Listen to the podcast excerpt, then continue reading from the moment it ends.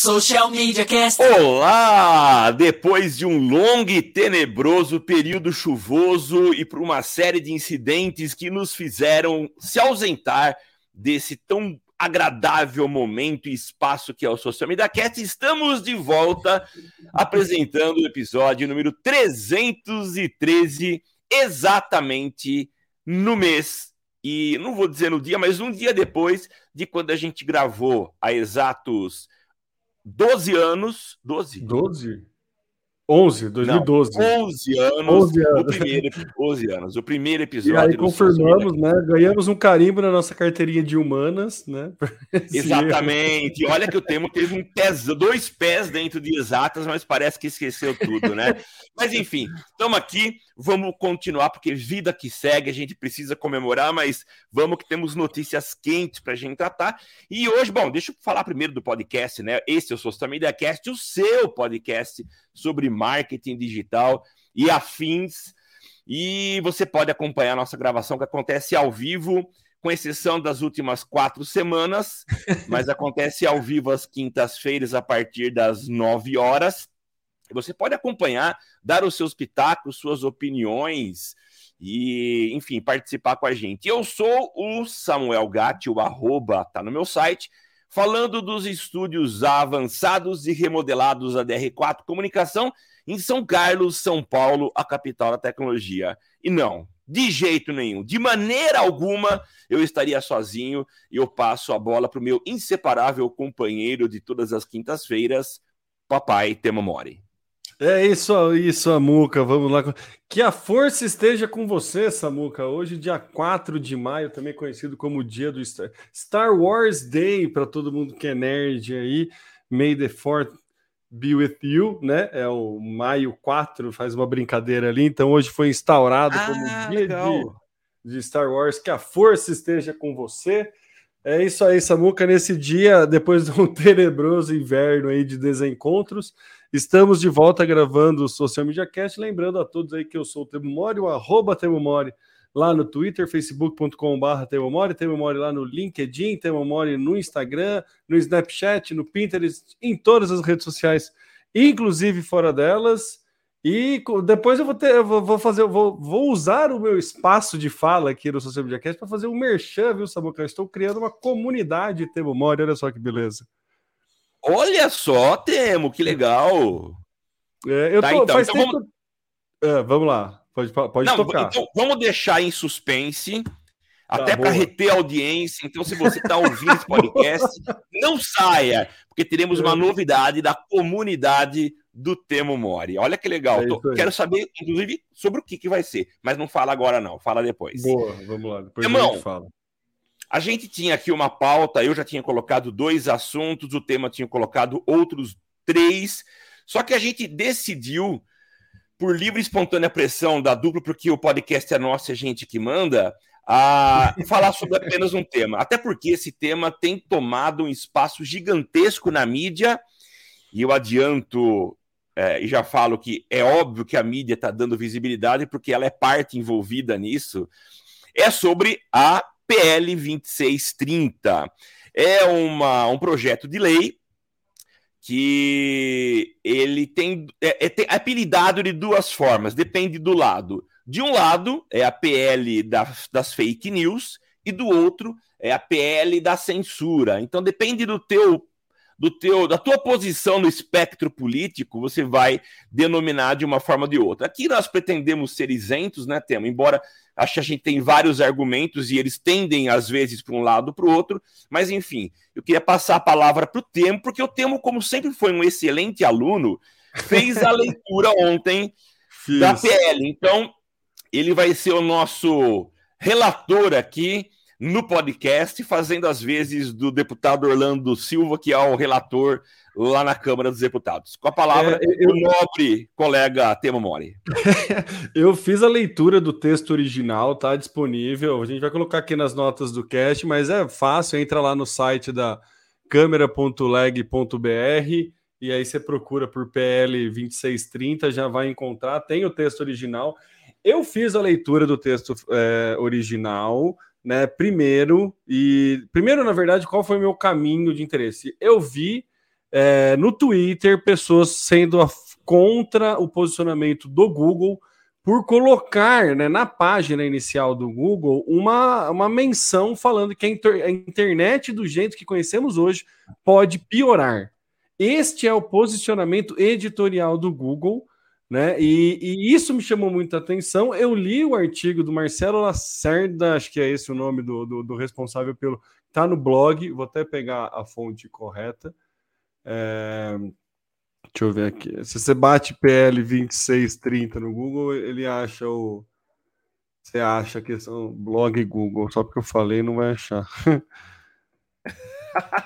é, pode impactar a internet que você conhece. Deixa eu ver. Fábio Coelho, o presidente do Google Brasil, e tem também o Marcelo Lacerda, que depois eu vou falar dele, tá? Eu vou, eu vou dividir uh, é, essa minha fala em dois momentos. Primeiro, o que é o texto, a minha interpretação do texto, né? É impossível ela não ter, não ser impactada depois de ler o posicionamento de outros, de, das big techs né? É, não tem como não levar em conta, né? Eu, eu sou muito, quem me conhece sabe que eu acho que a imparcialidade é igual a privacidade, ela não existe.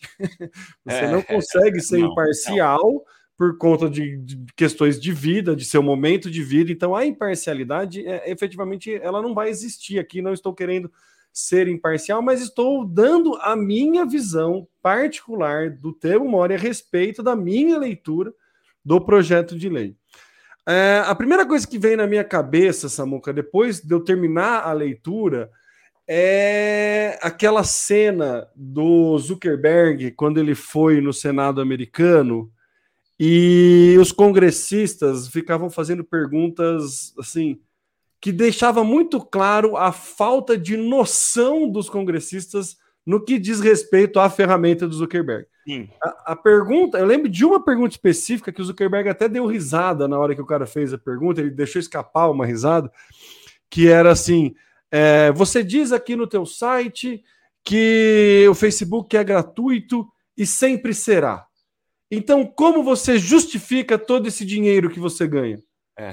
E aí ele deu uma risada e falou com advertisement, sabe? Tipo, com anúncio, né? Assim, Sim. ele fala, cara, o cara não faz a menor, tipo, tá, o jeito que ele coloca a pergunta parecia que ele Sim. ia pegar o, o, Zuckerberg de calça curta.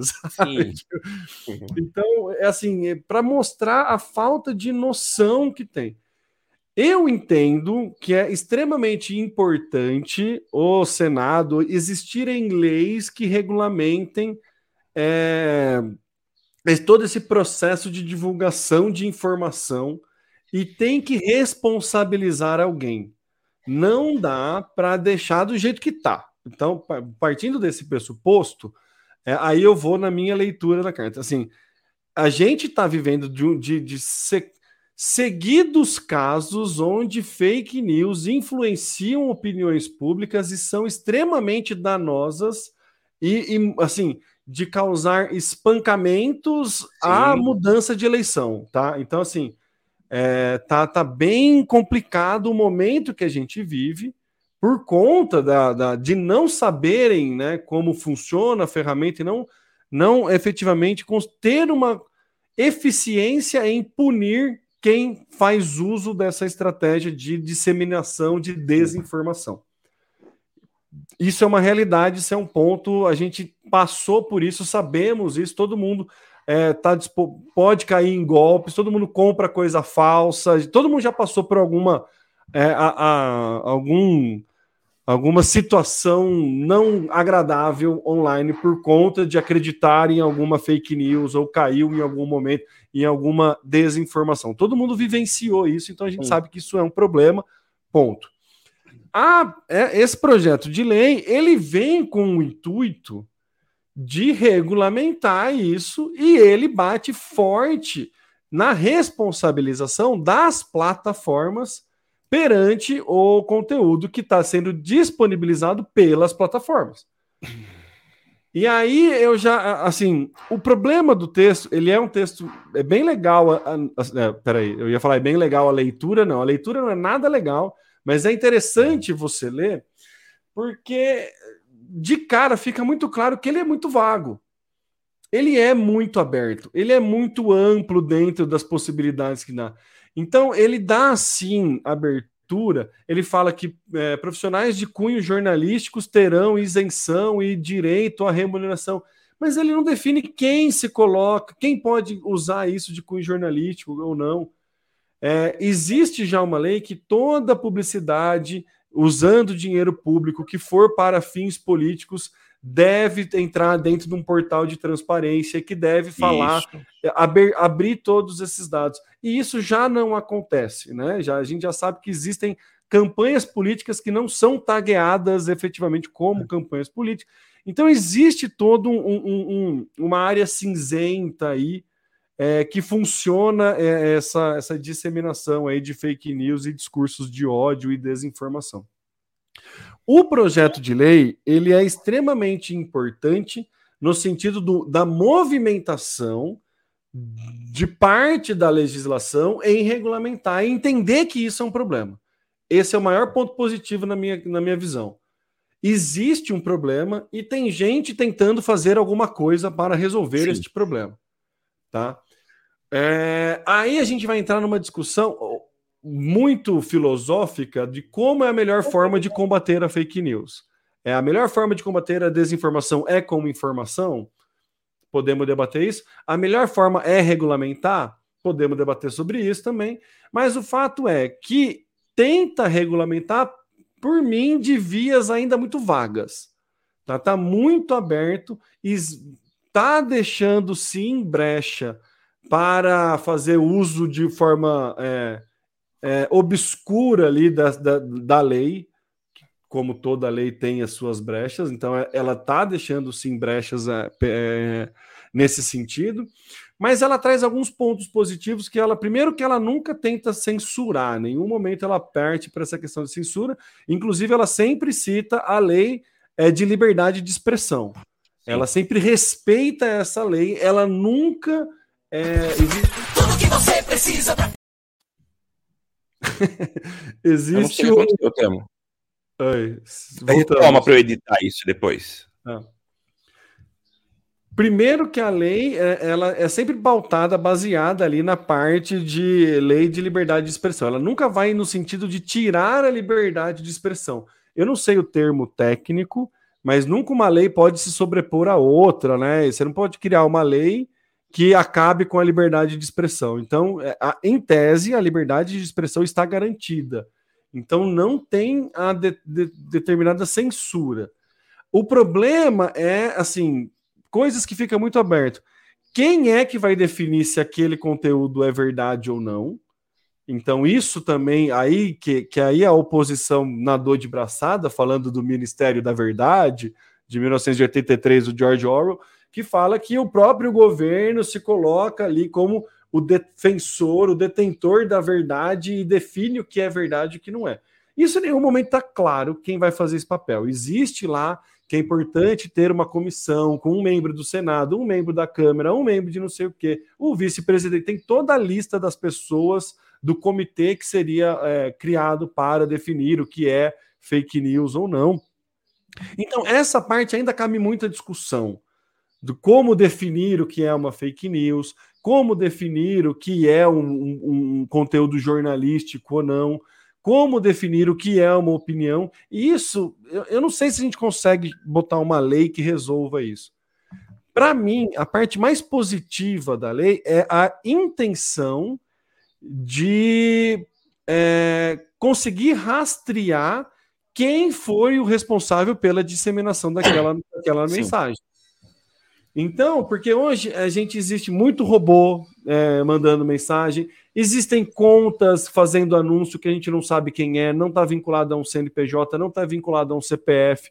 Qualquer pequena, qualquer pessoa pode fazer uma central de anúncio sem ter documentação nenhuma e começar a investir nessas plataformas e disseminar conteúdo sem ter a, a sombra do anonimato. Então, isso eu acho que é, é o projeto de lei, está certo em. Ah, mas vai gerar uma burocratização desnecessária. Não sei se é desnecessária, com certeza vai gerar uma burocratização, mas eu não entendo, não sei se é desnecessária. Se desde o começo tivesse sido assim, para você abrir uma conta num banco digital hoje, você precisa de um é, reconhecimento facial. No gov.br, você faz a sua conta com reconhecimento facial. É, por que não, quando você for criar uma, uma conta de anúncios, você fazer um reconhecimento facial para saber que você é o responsável por aquela conta de anúncio? E aí, se aquela conta de anúncio começa a discutir, disseminar ódio, fazer não sei o que lá, quem vai responder legalmente por aquilo sou eu que estou dando meu nome. Então, esse é o ponto que eu acho que faz mais sentido é, é, o, é o de responsabilizar quem está propagando o conteúdo falso e não efetivamente a plataforma. Porém, a plataforma tem sim a sua culpa, porque ela não exige essa questão, essa, essa identificação. Entendeu? Então, acho que o ponto que eu bateria, eu acho que tem que ser muito mais discutido esse projeto de lei. É, mas eu acho que o ponto mais benéfico dele é o dar nome aos bois. Entendeu? É o você conseguir identificar quem é a pessoa por trás daquele anúncio, que hoje a gente não consegue fazer. Então, pelo Sim. menos para ter, ter uma resposta é, jurídica numa justiça comum, né, de difamação ou não, ou ter um, sabe, não, não se esconder tanto atrás do anonimato como as pessoas, como está acontecendo hoje, através de robô e tudo mais. Então, existe o processo da plataforma ser penalizada por conta disso, que eu também não sei, não entendo. Acho que ela tem uma responsabilidade, acho que ela pode sim ser penalizada, mas acho que partir do princípio de responsabilizar quem está falando é mais importante do que responsabilizar o meio que ela está sendo propagada. Então, acho que é esse, na minha visão, no meu entender, é, é o ponto crucial desse projeto de lei que eu vejo com um olhar positivo, principalmente por ser um movimento que tenta resolver uma questão, por mais que tenha todas as suas falhas, por mais que tenha todos os seus erros, por mais que esteja muito passível de melhoras, mas ele tenta resolver um problema que hoje a gente sabe que existe. Então, assim, na leitura, a minha análise que eu faço é que sim, pode impactar, pode gerar uma burocratização. Muita gente está falando, pô, mas daí o pequeno anunciante vai ser prejudicado.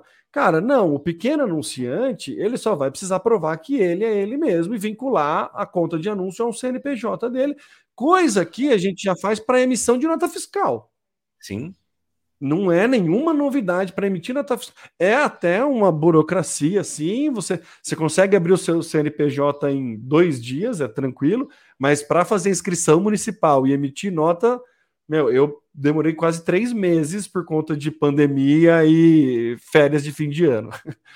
Então, assim, é uma burocracia, é um processo chato, é difícil, tem muito a se modernizar nisso, mas já existe esse processo. Então, é, não é algo novo. A parte eleitoral, biometria, reconhecimento facial, a gente já tem essa tecnologia. O portal GovBR é um, é, é, é um exemplo de, de, de um trabalho bem feito digital é, da, da, da, nação, assim, né? dos governantes. Ele é legal. Você tem ali assinatura eletrônica para a pessoa, então facilitou um monte de coisa. Então, é, eu acredito que as big techs deveriam sim é ter um processo de identificação mais claro. Essa transparência é o que eu sinto mais falta, e eu acho que esse é o ponto mais importante dessa PL sim, ela abre muita, ela é muito vago em inúmeros pontos. Então, assim, ela pode. Eu, eu, eu não sei se ela piora. Tem muita gente falando que ela vai piorar o processo de disseminação de ódio. Eu não consegui, lendo o texto, eu não consegui identificar oportunidades de piora. Eu entendo o ponto do, do, do, do, do Google, das Big Techs, é, que pode ter uma piora justamente por conta dessa burocratização, uma, uma trava ali, uma barreira de entrada para pequenos anunciantes pode ter, mas é um processo que é uma curva de aprendizado. Eu imagino que depois de de algum tempo, o pequeno anunciante consegue fazer. Hoje no Facebook, cara, você faz lá uma conta, clica no botão impulsionar e coloca um cartão de crédito. Você não precisa provar nada de quem é você, não pede um documento seu, não precisa de nada.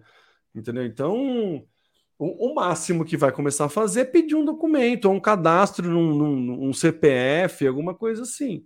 Acho que já, já ajudaria. Samuca, antes de partir agora para o posicionamento das Big Techs, eu queria ver o teu entendimento aí do, das suas leituras, as suas percepções da APL em si. Temo, bom, é, achei que tua análise é, é, foi super isenta, fazendo uma leitura dos dois lados, os benefícios e o que pode dar ruim também. Eu anotei algumas coisas aqui, né? Bom, uh, o, o que eu acho que é mais problemático nisso não é a existência de uma regulamentação, de uma lei que coloque, de certa forma, ordem no mercado que até hoje não existe, né? Essas empresas chegaram, é, se estabeleceram aqui, algumas delas nem existem, nem, nem mantêm uma sede no Brasil, o que é um problema, né? E é, exemplo próximo aconteceu com o Telegram, que não tem aqui um escritório, um CNPJ aqui no Brasil, e a, a forma que se tem de bloquear, em função de não cumprimento de regras, é através das provedoras. Então, Vivo, Claro, TIM, é, bloqueiam o sinal e aí ninguém mais tem acesso. Mas nada que uma VPN não resolva. Então, mas a gente sabe que VPN é uma solução que nem todos utilizam, ela é bem restrita, né? Então, enfim, o, o, o acesso é, de forma geral, cortado. Bom, então eu sou super a favor que existe a necessidade de se colocar é, regra no parquinho, para que a brincadeira continue saudável e a gente tenha é, uma, uma redução dos possíveis danos. Danos que têm acontecido, a gente tem visto, você citou uh, questões de violência, a gente já teve lá atrás, em acho que 2012, eu não lembro exatamente quando, mas o caso lá, em um caso clássico, no Guarujá, litoral de São Paulo, de uma mulher que foi uh, espancada até a morte, acusada de, de abusar de crianças e era uma fake news. Então, a gente. Na, na África aconteceu também, acho que na Nigéria, porque estavam falando que estavam tendo é, furto de crianças, e aí teve um cara que foi espancado até a morte. A gente até noticiou aqui. Por, foi confundido com um traficante de humano e, e sabe, tipo. É, então, assim, também teve isso, né, Samuca? Vaci... Enfim, continua. Se a gente for falar é. da, dos absurdos, a gente sabe de vários que aconteceram. Não, são. E recentemente a gente teve situações, uh, por exemplo, do, do, de estímulos que acontecem na internet e no submundo da internet, mais conhecido como a Deep Web, e de estímulos de violência. Então, há necessidade, de alguma forma, a gente colocar ordem nessa, nesse ambiente, né? O, o, então, assim, primeiro ponto, eu reconheço que isso é necessário, tá? A gente precisa dar, atribuir responsabilidades, responsabilidades a cada um dos atores que compõem esse ambiente. Então, a responsabilidade de quem está produzindo o conteúdo, e aí você muito bem citou uh, o que já acontece em outras situações, por exemplo, o reconhecimento facial, que hoje é uma solução de biometria que dá nome aos bois de fato. Então, se eu vou fazer hoje uma transferência de, acima de um valor no banco, o banco me pede um reconhecimento para provar que eu sou eu. E se e muitas vezes dá erro, porque ele não conseguiu ter certeza que eu sou eu. Refaça, aproxime um pouco mais. Então a gente chegou no nível que a biometria é uma solução para atestar que eu sou eu, tá? Então, em face disso, a gente vê que uh, é possível eu dar aquele que está manipulando uma conta uma assinatura de que ele é ele. Feito isso, eu tenho responsabilizações, eu consigo atribuir responsabilidades a quem postou um certo conteúdo. Então, eu não acho que exista uma dificuldade técnica das big techs de implementarem essa solução, tá? Muitas delas já utilizam em alguns outros níveis a biometria, é, certificação em dois passos, que na verdade não resolveria o problema, tá? Porque pode ser um terceiro fazendo, mas a biometria não tem como eu colocar uma foto de uma pessoa na frente da câmera. A biometria percebe, a partir de outras leituras, como uh, uh, profundidade, uma série de fatores, é, circulação de sangue, tem tudo isso que é considerado na, na biometria, no reconhecimento facial. Então, para mim, eu concordo plenamente com você que é a solução para atribuição de responsabilidade específica de algumas postagens. Porém, isso não tira a responsabilidade das big techs é, ou a corresponsabilidade. Então, no primeiro instante, o usuário é o responsável, e é, numa segunda instância, as big techs têm uma corresponsabilidade, porque ela ganha, ela tem. Fazer uma analogia aqui: se você vai num supermercado cujo estacionamento é gratuito e teu carro é furtado, é, o, o, supermercado não pode falar, ah, mas eu não ganho, eu não estou cobrando para você colocar o carro aqui. Mas já existe entendimento no Supremo de que o fato de você manter o carro lá e você está gastando, comprando no mercado, ele é responsável sim por tudo que acontece no carro. A mesma coisa acontece aqui.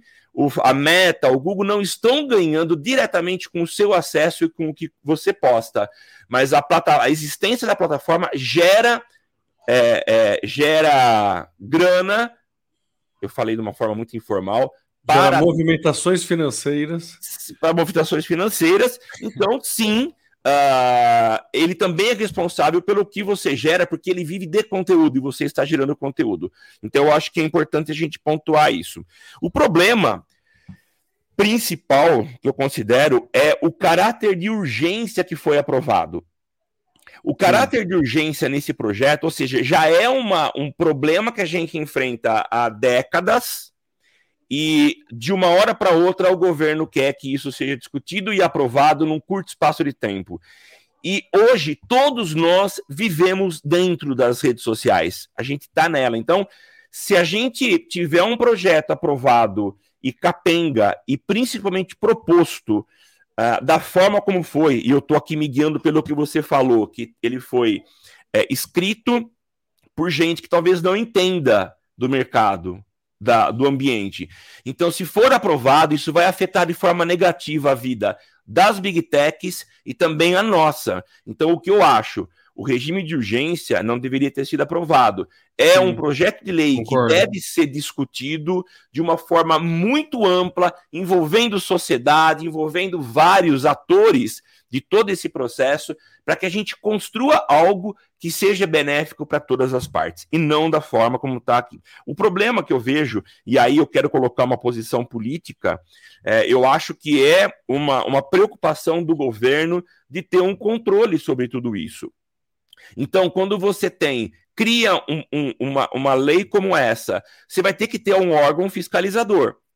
Sim. Quem é que vai fiscalizar? Então, no primeiro momento, existia a criação de um, um, um, um setor que faria essa fiscalização. Isso foi o que gerou mais contestação, porque aí era o governo dizendo o que era e o que não era. É, é, o que era, o que deveria e o que não deveria ser bloqueado ou classificado como fake news, enfim. Então isso foi derrubado. Mas a segunda proposta é levar isso para a Anatel, que ganharia uma atribuição maior para fiscalizar, mas também está sob as asas do governo. Uma, uma alternativa que foi ventilada também, Temo, é a da autorregulamentação, que em diversos mercados funciona. E eu posso dizer do nosso mercado da publicidade, que foi criado há muitos anos o CONAR, que é o Conselho Nacional de Autorregulamentação Publicitária, em que todas as partes envolvidas, é, cliente, anunciantes, agências, veículos de comunicação e com a participação de um representante do governo, é, eles se reúnem e eles se regulamentam. Então você tem aí várias, várias partes participando, e isso eu acho que dá muito mais. É, eu acho que é muito mais democrático do que ter Perfeito. um comitê instituído pelo governo que tem o seu viés, independentemente de esquerda ou de direita, e que vai dizer o que é o que não é. Então, é, mas acima de tudo, eu acho que ampliar a discussão seria o melhor caminho do que simplesmente chegar com algo que foi feito por quem não é do meio, uh, que é o caso o Orlando Silva, que é o relator, e a gente tem algo que vai ser aprovado e pode comprometer, sim, e afetar de forma drástica vários mercados que vivem hoje. Própria, as próprias big techs que ganham, sim, muito dinheiro, mas também provém sustento para muita gente. É, Samuel, que eu super concordo com você. Eu acho que é exatamente isso. Tem que ser mais discutido. Esse é o ponto, sabe? Tem que. Precisa sim ser mais conversado, precisa deixar menos vago. E é bem isso, né? O, o, a questão é, é, você precisa ter um órgão que fiscaliza e você precisa ter alguém que fiscaliza quem fiscaliza. né? É necessário ter isso, né? A questão dos três poderes, né? Que a gente fala, ah, o importante é um fiscalizar o outro, e aí a coisa funciona meio que se autorregula, entre as. Não é o melhor modelo do mundo, mas é o modelo né, que a gente tem, e, e a gente tem que né, acreditar nele. Então, assim, acho que esse é um, um, o principal problema aí mesmo. É, de né, quem é que vai definir se aquilo é, é saudável ou, ou nocivo. Então, existem coisas né, que são é, estudadas e a gente sabe o que, que é, o que, que não é, pelo menos deveria saber.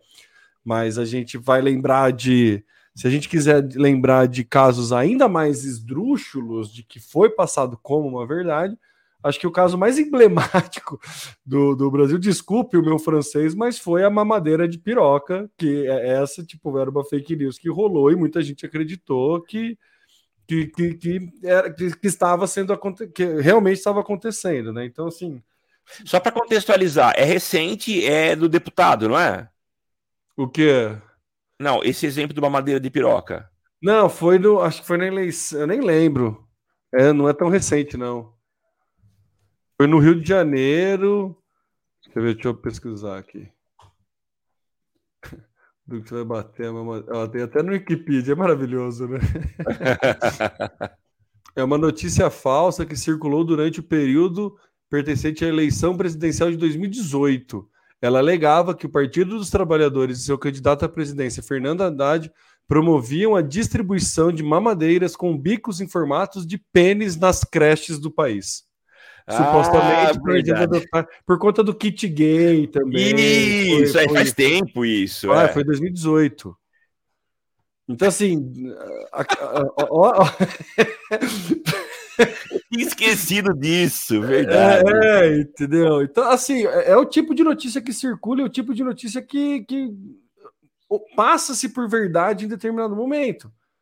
Tipo, né, é, é de total interesse de um partido político, né, colocar mamadeiras com formato de pênis nas creches, né? Porque é isso que induz a sexualidade das crianças, né? Óbvio. Enfim, é, é, é, é disso que a gente está falando. é por isso que é importante ter uma, uma né, regulamentação aí, ter né, uma responsabilização.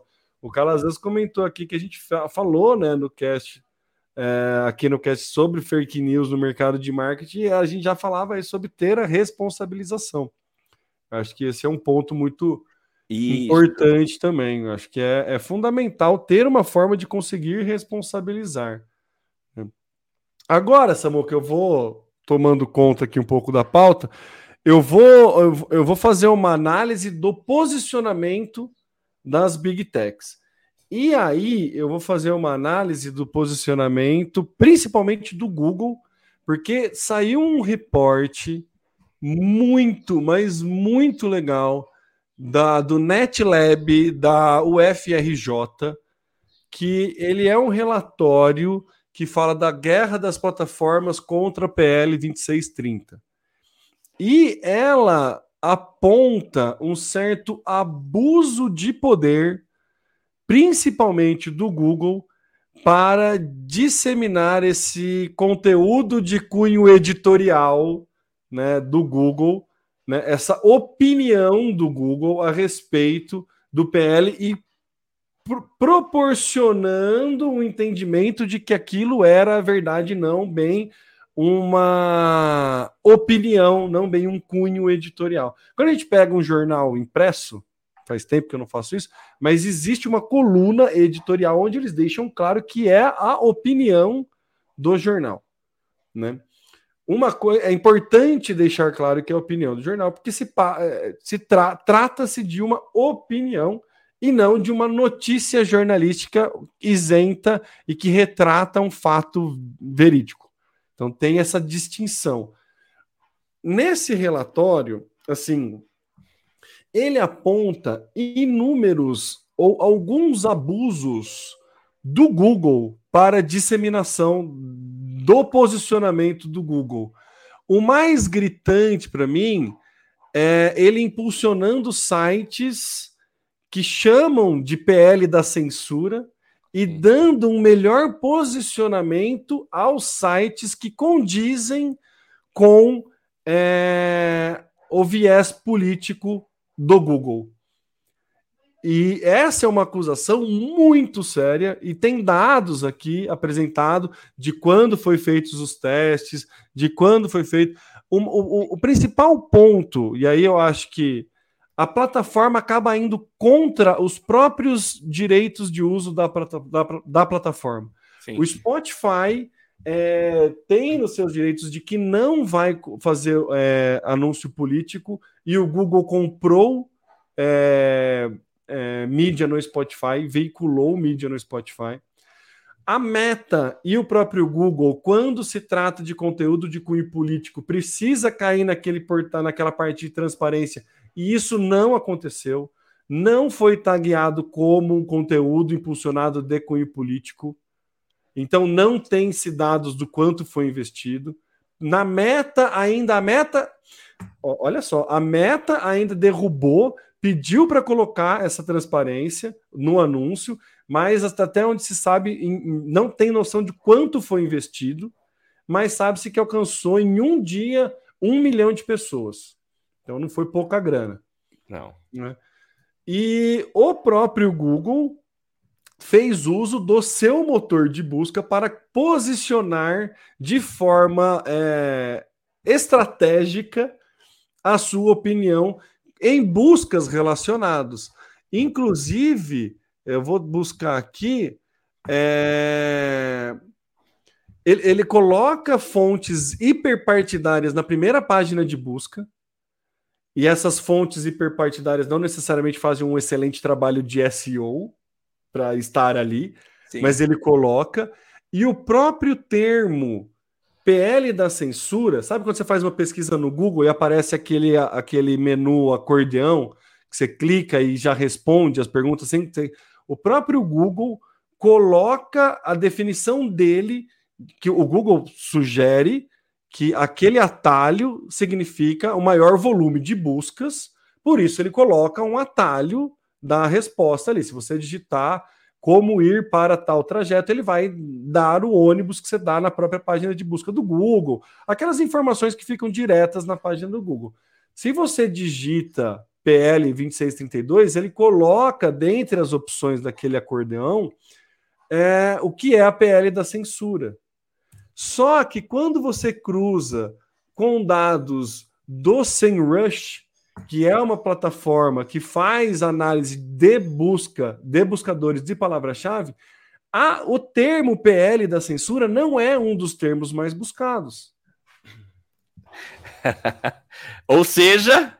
Ou seja, a gente aqui, Samuca, a, a principal. É, o principal aprendizado que fica para mim, temo, né, depois de 11 anos de podcast, é que a gente sempre colocou a meta como mais vilã do que mocinha.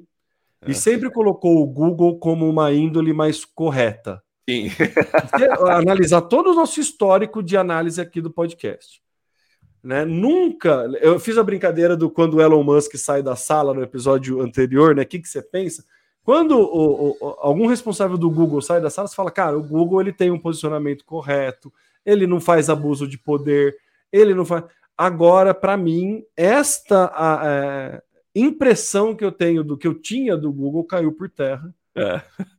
Porque, assim, realmente fica claro a partir deste relatório da NetLab, da UFRJ, de que o Google fez sim abuso de poder para posicionar melhor o seu o seu viés político.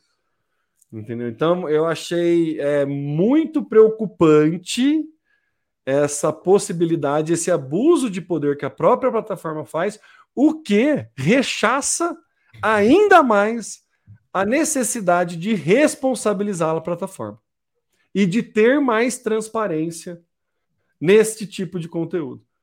E aí mostra ainda mais o buraco que a gente está entrando.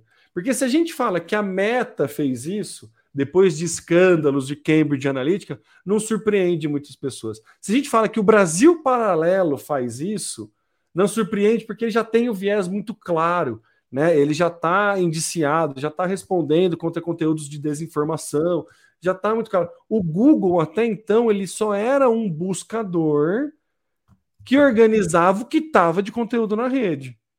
E a, a partir de hoje, de ontem para mim no caso, que foi quando eu li esse relatório, o Google deixa de ser esse, esse buscador e passa a ter uma opinião política e fazer uso da sua própria máquina para convencimento dos usuários da sua plataforma. E isso é muito sério. Né? É muito sério. Então eu achei é, bem, bem sintomático essa dor que o Google sentiu e a forma que ele fez para colocar o seu posicionamento, que não sei se é incorreto, mas com certeza ético a gente pode questionar nessa muca. É. Temo. Cara, que, que discussão legal. É... O... o que a gente viu o Google fazendo, eu acho que foi uma atitude de desespero Uh, tá na home, né? Tipo... É, tá, não, foi muito claro. Ó, o Calazan falando, o Google jogou pedra e escondeu a mão. é, mas deu para perceber, né? Mas é, a pedra não deixa rastro no ar quando você joga, mas na, no digital o rastro fica, não tem como, né? Uh, eu entendo o desespero deles, porque isso vai afetar de forma considerável o que vai acontecer aqui do ponto de vista financeiro a partir de quando essa lei for aprovada. Uh, então, o que eles fizeram, de fato, foi uma atitude desesperada. Uh, eu, eu esqueci o termo, Temo, quando a gente chega numa idade, a gente começa a esquecer as coisas. Mas qual que era mesmo aquele termo? Não é isonomia das redes, independência das redes, qual que era? Foi uma discussão uh, que foi motivo de, de criação de uma lei também, é de que a, a, a, as big techs não poderiam privilegiar tipos específicos de conteúdo. Eu esqueci. Calazão, ah, você lembra o nome? Não é assimetria. Tô... Não, não é. Caramba, eu, eu vi esses dias. Enfim, é, é, e o que a gente viu é que o Google desrespeitou essa lei quando ele e está claro isso quando ele privilegiou um tipo de conteúdo nos seus resultados de busca, e era um conteúdo que ia ao encontro da, da sua opinião, né? É, isonomia das redes. Eu acho, acho que, é, é isonomia, é. eu não isonomia vou lembrar o termo redes. também. Eu acho que é iso, isonomia das redes. É neutralidade das redes. Neutralidade. Exatamente, neutralidade, neutralidade. das redes. Então, é, não, não é Marx é neutralidade das redes, Calazans. Para quem não sabe, Calazans está participando com a gente, também o Willis Ferreira, direto do Peru, é, também ouvindo a gente. E obrigado, Calazans. Mas é isso, a neutralidade da rede. Então, uh, Google já acabou é, pisando fora do, do seu quadradinho quando ele é, não olhou para a neutralidade das redes, privilegiando um conteúdo que fazia muito sentido para a defesa daquilo que ele pensava, né? Uh, o que a gente sabe, né, Temo, é muito dinheiro envolvido, uh, e então eles estão se movimentando, as big techs estão preocupadas com tudo isso. E a gente não sabe o que vai, vai dar. O fato é que eu volto àquela minha fala, a necessidade de muito mais tempo para discussão, para envolver todas as partes, inclusive elas, inclusive as big techs participando desse processo de decisão. Mas o que está nítido que é nós contra eles. Então isso polarizou demais. Então a gente vê aí uma guerra que foi pro judiciário, está envolvendo o Supremo para que providências sejam tomadas em função da reação que elas tiveram recentemente. É, Temo, é um debate complicadíssimo, tenso, e que eu acho que precisa ser muito mais ampliado para a gente não fechar a porta e dizer, ó, a lei é essa, a partir de agora, cumpra-se. E aí isso pode afetar drasticamente a vida de todo mundo. Ô Samuca, só para dar uma noção em números de, de valor investido nas plataformas, tá? E o porquê esse esse desespero das plataformas em, em, né, em colocar barreiras ali na compra de mídia dentro delas. É, o mercado publicitário brasileiro em 2022 foi, teve investimento de 46 bilhões de reais. Tá? Desses 43, 46, 13,6 bilhões foram publicidades offline via agências que é auditável pelo SEMP, tá? Então, esse dinheiro é auditável. Na publicidade digital, que são 32 bilhões, 7 bilhões, 7,6 bilhões são via agências. E 24,8 bilhões é fora de agências e não é auditado pelo mercado. Então, assim, é, mais da a metade, 46, 23, mais da metade do dinheiro de publicidade do Brasil não é auditado, não tem, não, não, não sabe de quem vai, para onde vai, por onde vai. Não, não. Mas, mas só para assim, para contribuir, não é porque a agência ela é cadastrada no SEMP que existe uma, um, um um controle, uma auditoria no que ela faz. Não, exato. Não Pode existir um... denúncia que leve ao sempre a analisar e até caçar o certificado. Sim. Mas a agência tem liberdade total de fazer o que ela quiser. Inclusive. Perfeito. É, bom, enfim, não existe um controle, né? Perfeito, perfeito. Então, assim, até o que tem uma audito... o que é auditável não é controlável. Não, não é. É, é, é, isso. Exatamente, é esse ponto. Então, assim, precisa saber para onde está indo esse dinheiro, de onde está vindo esse dinheiro. Sim. Acho que é, é, é, esse o ponto. Entendeu? Porque é muito dinheiro. É muito sabe? dinheiro. É, é, esse o ponto. Então, assim, é, a gente viu anúncio promovendo golpe de Estado, anúncio fazendo fraude financeira, anúncio promovendo é, estelionato, passando por pessoa que não é. Você vê aí criador de conteúdo tendo é, fakes impulsionando conteúdo em nome do criador de conteúdo, sabe? Então, Sim. Então, tipo, precisa ter um, um, rastro, sabe? Precisa disso, precisa ter uma responsabilização de quem efetivamente está colocando esse dinheiro. Não é possível é, ser indetectável quem está. Não, não é possível não fazer o follow the money, sabe? O, o, o seguir o dinheiro, sabe? É, é, a gente existe tecnologia suficiente para a gente conseguir identificar isso, entendeu? E, e, não é questão de liberdade de expressão ou não, falta ou não liberdade, é só de responsabilização pelo aquilo que é Sim. falado. Você tem liberdade de expressão, mas você tem que, né? É, é, é arcar com aquilo que você vai falar. Você não pode falar o que você quiser. Você tem liberdade, mas existem, né? Enfim. Responsabilidades. Responsabilidade. Então. É, é, é, tenso, a discussão vai longe nesse ponto. Nunca imaginei que a gente ia parar de ter um programa nesse, nesse momento que não ia falar nada sobre inteligência artificial. É, então, temo. Mas aí veio o mundo do digital e nos surpreende. Mas de verdade, Samuca, o, o aprendizado que o, o que marcou para mim é a minha decepção com o Google enquanto empresa, assim, sabe? É. Acho que esse é o ponto do. O, a, a, o, o meu castelinho desmontou, sabe? É, no, tipo, percebi que era o canto da sereia, sabe? Aquela, o choque da realidade. O, o, o, cara que é enganado e gostava de ser enganado, e de repente ele percebeu que era enganado. esse o é o meu sentimento. É, esse é o meu sentimento hoje. Mas, enfim, leiam os dois textos que a gente vai colocar na pauta. O relatório da NetLab está muito legal. Está muito legal mesmo. Vale a pena. Temo, excelente discussão e foi um cast um pouquinho mais curto, mas muito denso. Deu para aprender e deu para os nossos ouvintes também é, acrescentarem mais informação, mais conhecimento, para poder discutir é, e tomara, não sei se vai acontecer, mas que a gente pudesse adiar e discutir mais em, em, em nível de sociedade. Boa. É isso aí. Estamos finalizando então o episódio 313 do Social Media Cast, o, o podcast mais conhecido como podcast da PL 20, 20 como que é mesmo?